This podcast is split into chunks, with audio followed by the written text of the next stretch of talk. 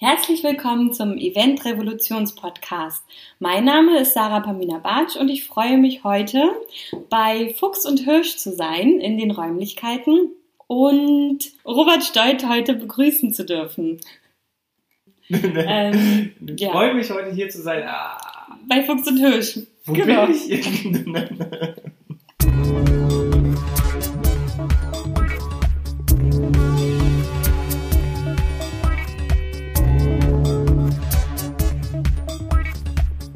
so läuft das manchmal, wenn man dann einfach mal vergessen hat, wo man eigentlich ist. Und deswegen hier noch einmal ein ganz herzliches Willkommen an Robert Stolt von Fuchs und Hirsch Festivalberatung. Und jetzt geht es mit dem richtigen, normalen Podcast los. Ich würde ganz gerne heute damit starten, wie du sozusagen in die Festivalbranche reingerutscht bist. Hm, ja, also erstmal natürlich die Veranstaltungsbranche. Also wir haben als junge Leute mit 16, 18 schon unsere kleinen äh, Open Airs veranstaltet und äh, ich glaube, die erste Party war auf dem Boot bei uns in der Heimat in, in Prenzlau auf dem Uckersee. Und es hat immer uns so viel Spaß gemacht, dass wir immer noch mehr wollten halt davon. Ne? Also bei mir war es halt auch so nach dem Abi, ich habe da einen Veranstaltungskaufmann gelernt und habe halt gemerkt, äh, da schon, oh Gott, wie vielseitig ist überhaupt dieser Beruf. Ne? Es gibt nicht nur Partys, sondern auch Kongresse und Kirchenfeste und alles Mögliche.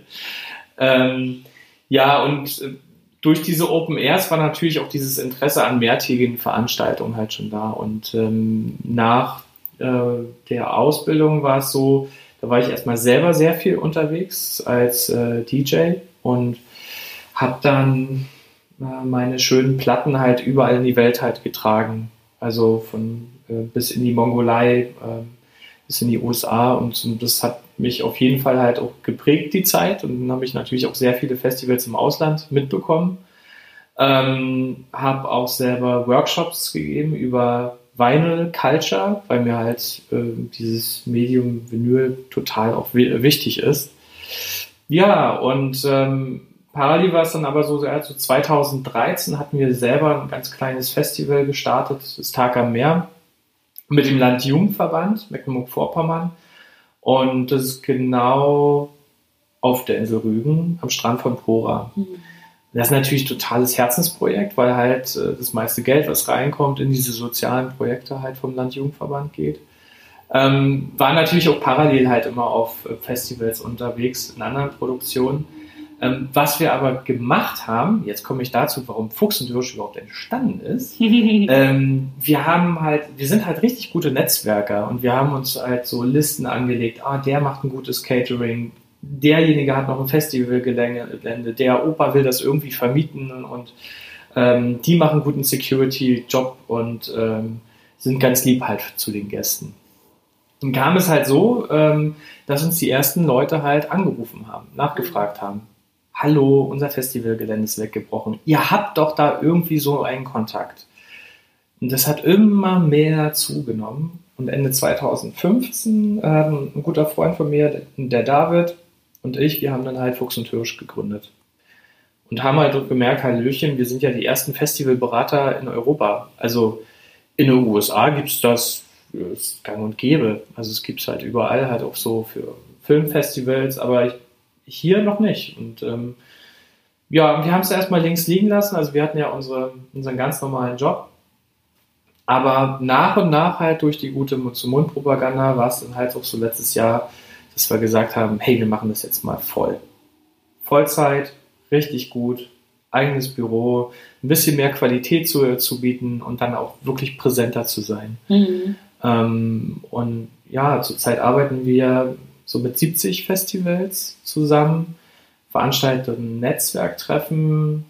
Und wo ich zu später noch kommen kann, ist natürlich halt dass wir nächstes Jahr im März die erste Festivalmesse veranstalten, wo wir natürlich alle zusammen bringen wollen. Mhm. Das heißt, Ähm, ihr habt euer, oder du hast dein erstes Festival selber organisiert mit dem Landesjugendverband zusammen und bist dadurch dann immer mehr in die Szene reingerutscht. Ja, also, also ich war schon vorher, vorher dabei, als, also auch als Helfer oder dann in der Produktion oder Künstlerbetreuung, auch bei mhm. anderen Fest Festivals. Aber wirklich, das, das eigene ist schon halt dieses ja. Mhm. Tag am Meer mit den anderen Leuten, wo man von Anfang an drin ist und so, so jetzt macht man halt mal die Sachen richtig und äh, geht es halt so an, ja. Mhm. Okay. Und darf ich fragen, in welchem Jahr du ähm, die Ausbildung zum Veranstaltungskaufmann gemacht hast? Herrje, ich glaube 2004. War, es müsste eines der ersten Jahrgänge gewesen sein, oder? Ja, ja, genau. genau. Das war genau. noch, war noch ganz, ganz frisch. Äh, BBW ist ja, glaube ich, heute eine Akademie. Damals haben sie noch Veranstaltungskaufleute mhm. ausgebildet. Ja.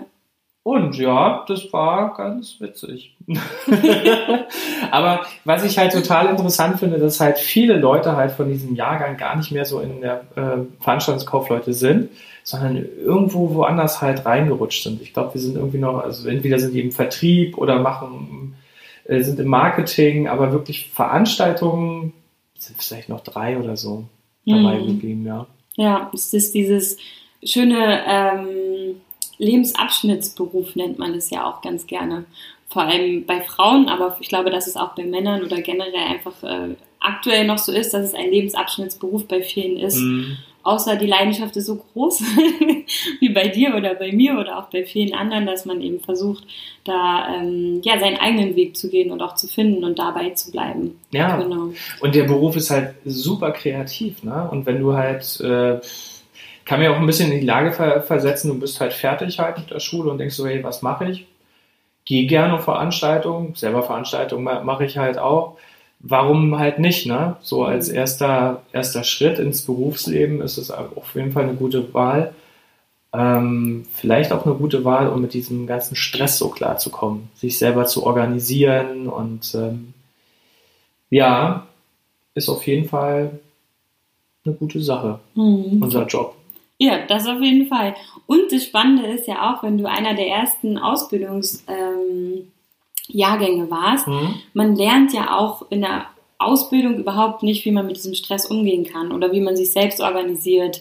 Ähm, und das finde ich zum Beispiel super spannend, weil das bei jedem, der in diesem Bereich arbeitet und auch lange arbeitet, das immer wieder so ein Feld ist, wo jeder seinen eigenen Weg findet mhm. und auch seinen eigenen Umgang so damit findet weil man es einfach, glaube ich, einfach am Anfang nicht gelernt hat, sondern man wurde so reingeworfen und dann entweder man schwimmt oder halt nicht. Ja, na klar. Und die es ist so vielfältig. Also du kannst ja halt irgendwie im Club arbeiten, du kannst aber auf dem Ärztekongress arbeiten und halt deine, deine Bluse da, da tragen und, und, da, und deinen Anzug.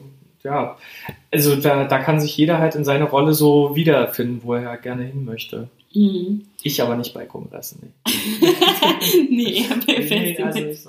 Nee, also Und ich würde gerne nochmal so drauf eingehen, wie ist denn dann jetzt äh, die Idee von der Messe entstanden? Mhm. Also ganz viel hängt natürlich mit diesen Netzwerktreffen zusammen. Ähm, da bin ich auch ganz froh, dass Eventbrite ähm, da auf uns zugekommen ist und dann gesagt, ey, wir wollen jetzt mal hier ein bisschen diese Räume nutzen ähm, und wir haben einfach den Platz und wir können hier eine Bühne hinstellen und äh, ja, unsere, die, diese Festivalbranche einfach mal zusammenbringen. Und wir haben es ja nicht öffentlich gemacht. Äh, wir haben dann einfach mal 100 Festivalveranstalter eingeladen und das war, das Feedback war einfach super und überwältigend. Ne? Aber damals kam auch schon auf, so ungefähr, hey, es gibt gar nichts so, wo, wo wir wirklich mal einen kompletten Überblick über diese ganze Branche haben wer macht eigentlich was und so. Mhm. Austauschen unter Festivals ist ja gut, aber ähm, ich als Festivalveranstalter würde gern mal sehen,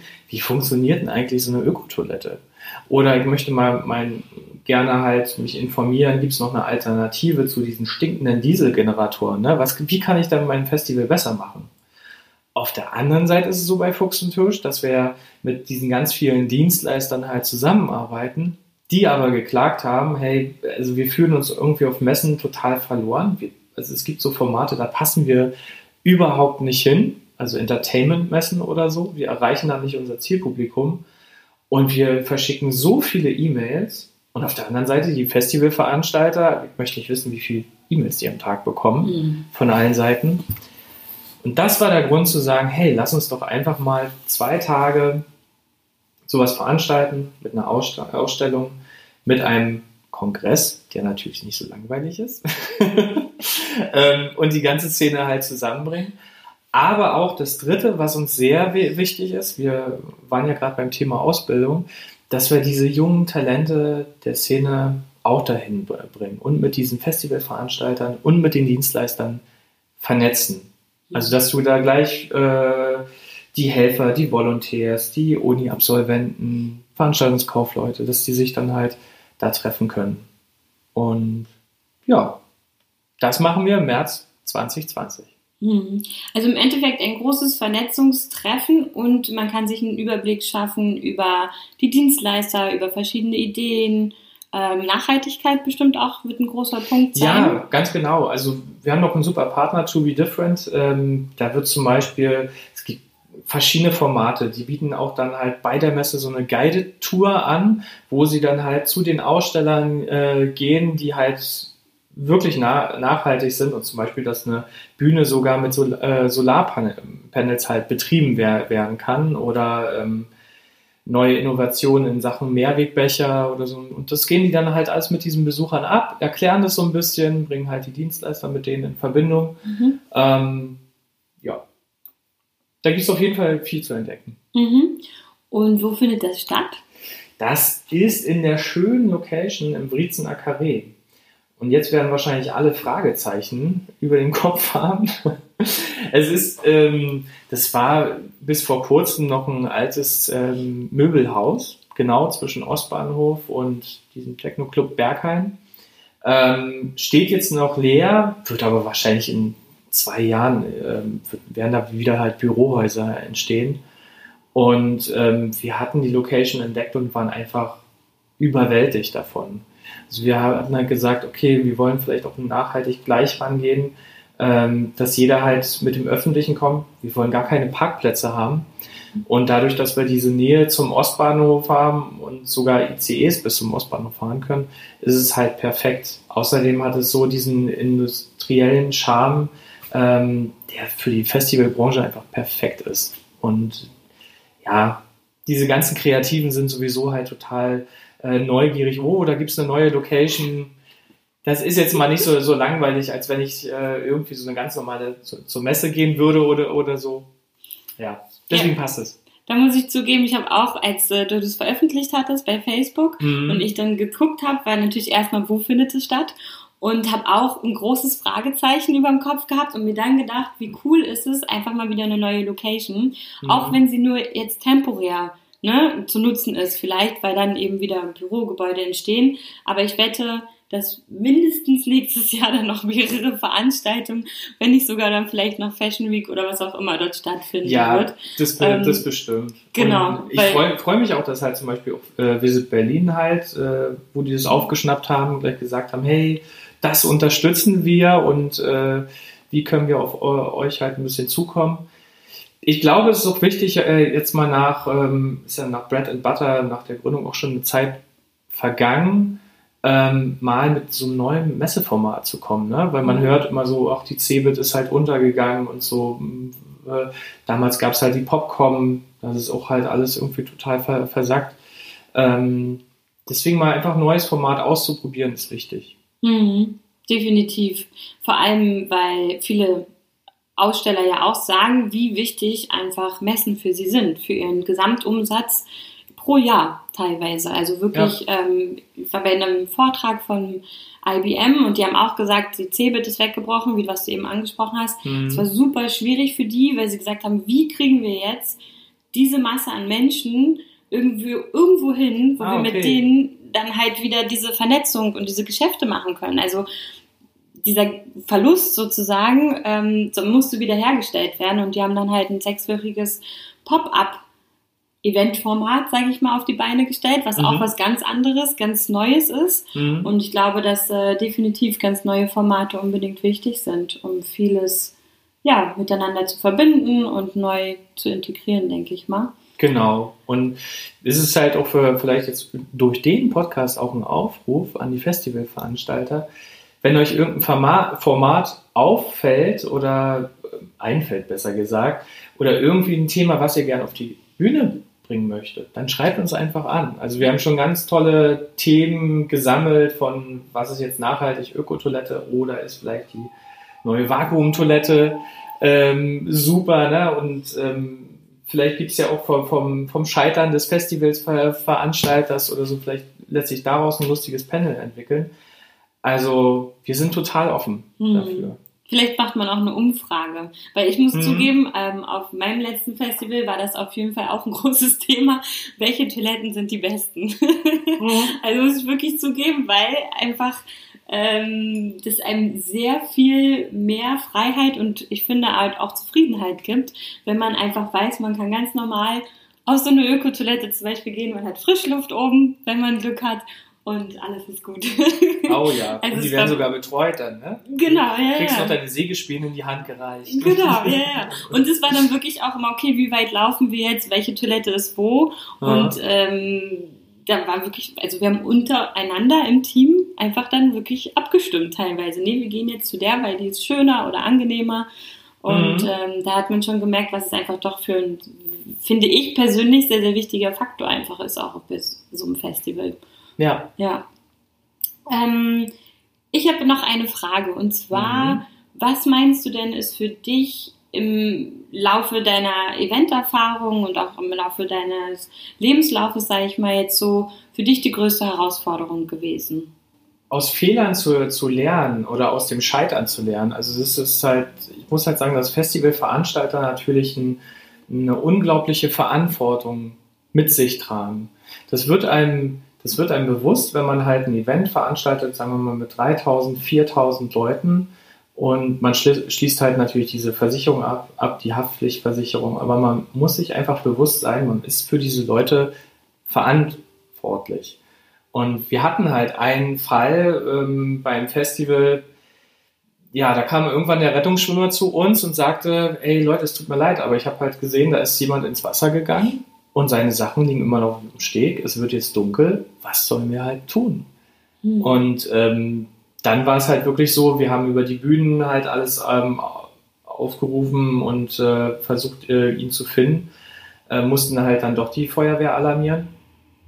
Und wirklich in dem Moment, wo dann schon die Schlauchboote zu Wasser gelassen wurden, der ganze Löschzug war schon da, ist er dann aus seiner Hängematte erwacht und aus, den, äh, aus, dem, aus dem Schilf geklettert. Ähm, ja, aber in dem Moment gehen halt einem ganz viele Dinge halt durch den Kopf. Ne? Mhm. Und ähm, genauso meine ich halt auch mit dem Scheitern, dass man halt sich immer bewusst sein muss, man äh, spielt mit ganz großen Budgets halt. Ne? Wie ist es, wenn die eigene Idee nicht ankommt, wenn nicht so viele äh, Gäste kommen und äh, ja, wie geht man halt so mit sowas um? Das sind so ja zwei große Herausforderungen, die man sich immer wieder stellen muss. Ja, sehr gut auf den Punkt gebracht, würde ich sagen, mhm. definitiv. Mhm. Und was würdest du der Eventbranche oder der Veranstaltungsbranche gerne mit auf den Weg geben für die Zukunft? Ja, also ein bisschen mal, ähm, na, es ist immer ganz schön, wenn man so kreativ ist und neue Ideen hat, aber man sollte sich öfter mal äh, hinsetzen und wirklich reflektieren. Ne? Also was mache ich da überhaupt? Wie gehe ich mit meinen Mitarbeitern um? Wir hatten ja kurz vor der Podcastaufnahme haben wir noch ähm, über Arbeitszeiten äh, geredet. mit mir Und, immer. genau, ja, ja. Und äh, ich finde es auch so, super wichtig, weil ähm, dann hat man natürlich die, die Mitarbeiter, die begleiten einen dann auch immer, immer wieder auf, aufs nächste Festival und sind froh, wirklich dabei zu, zu sein. Sonst sucht man halt jedes Jahr sich neue Leute und man kriegt dann natürlich auch einen Stempel und sagt, äh, ja, pff, gut, ähm, der nutzt die Leute halt bloß aus. Und das kann es halt nicht sein. Also man muss sich wirklich zurücknehmen und sagen, wie gehe ich mit meinen Mitarbeitern um, wie kriege ich halt, ein, dass die wirklich gut bezahlt werden und äh, ja, mal nicht als erstes halt über die nächsten Künstler nachdenken, die man bucht, sondern zu, zu sagen, hey, hey, wie sieht mit meinen Mitarbeitern aus und so ist meine äh, ganze Veranstaltung auf, ein, auf gute Beine gestellt und ist die wirklich auch nachhaltig. Mhm. Ja, Und nachhaltig im Sinne von allen Aspekten. Die es Von allen genau. Aspekten. Also Ja. wir reden jetzt nicht nur über Abfall oder nachhaltiges Ja. Kälte, Catering, sondern äh, ja, sozial nachhaltig. Ja. Ja, toll. Das finde ich auf jeden Fall sehr gut. Ich habe jetzt noch eine allerletzte Frage. Mhm. Und zwar, ich überrumpel dich hoffentlich jetzt nicht, ähm, was ist dein Lieblingszitat? Oder dein Lieblingsspruch? mein Lieblingsspruch, ich glaube, ich habe gar keinen. Irgendwas, wo du sagst, das äh, verfolgt mich. Kann ja auch äh, ein Titel von einer Vinylplatte sein oder Naja, also ein Titel von der Vin- Vinylplatte ist halt immer Tag am Meer. Und ähm, also mir, mir fallen nicht Zitate ein, aber mir fallen immer Texte von den Fantastischen äh, Vier ein. ja, Also die, äh, also meine Frau und ich, wir, wir singen die auch ab und zu. also wir, wenn wir halt dann wirklich so, wir fangen dann an und dann sind wir wirklich da so voll, voll drinne. Mhm. Und die begleiten uns äh, schon. Allerdings, also Zitate oder Weisheiten sind bei mir gar nicht so, so der Fall. okay. Aber ähm, die Fanta 4 und ähm, das Tag am Meer, auf jeden Fall. Daher Perfekt. kommt es übrigens. Daher kommt es? Ja, ja, genau. Die Fanta 4 haben wir mal einen Song gemacht, Tag am Meer. Ah, okay. Und weil wir halt einen Tag am Meer äh, immer feiern, in, in Proa war es natürlich halt so, dass wir gesagt haben, perfekt, das ist unser Name und damit verbinden wir das alles. Ah ja, cool. Jetzt Mhm. wissen wir sogar noch, woher der Name kommt. Ja. Perfekt. Ja, ich danke dir für das äh, wundervolle Interview, für den Einblick in die Festivalberatung, die es eben einfach so ja einfach noch nicht gibt in Mhm. Europa und auch in Deutschland und hoffe, dass da ganz, ganz viele Hörer und vielleicht auch Festivalveranstalter dir Tipps und Tricks oder vielleicht einfach auch noch Wünsche schicken, weil ich finde, das ist immer das, was einen ja am meisten voranbringt, wenn man einfach nochmal weiß, hey, was beschäftigt eigentlich die Menschen so. Oh ja. Ähm, genau, und dass da ganz viele E-Mails eintrudeln und äh, wünsche dir auf jeden Fall noch einen wundervollen Tag. Dankeschön.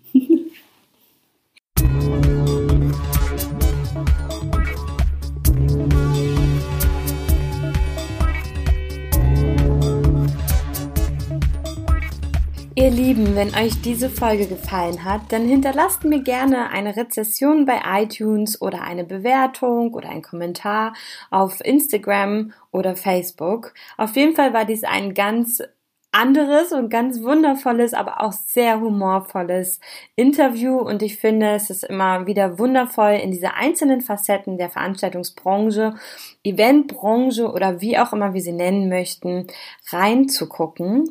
Und daher wünsche ich euch einen ganz wundervollen Tag und freue mich, äh, wenn ihr vielleicht sogar zu meinem Community-Treffen am 21.10. in Berlin kommt. Eure Sarah Pamina Bartsch.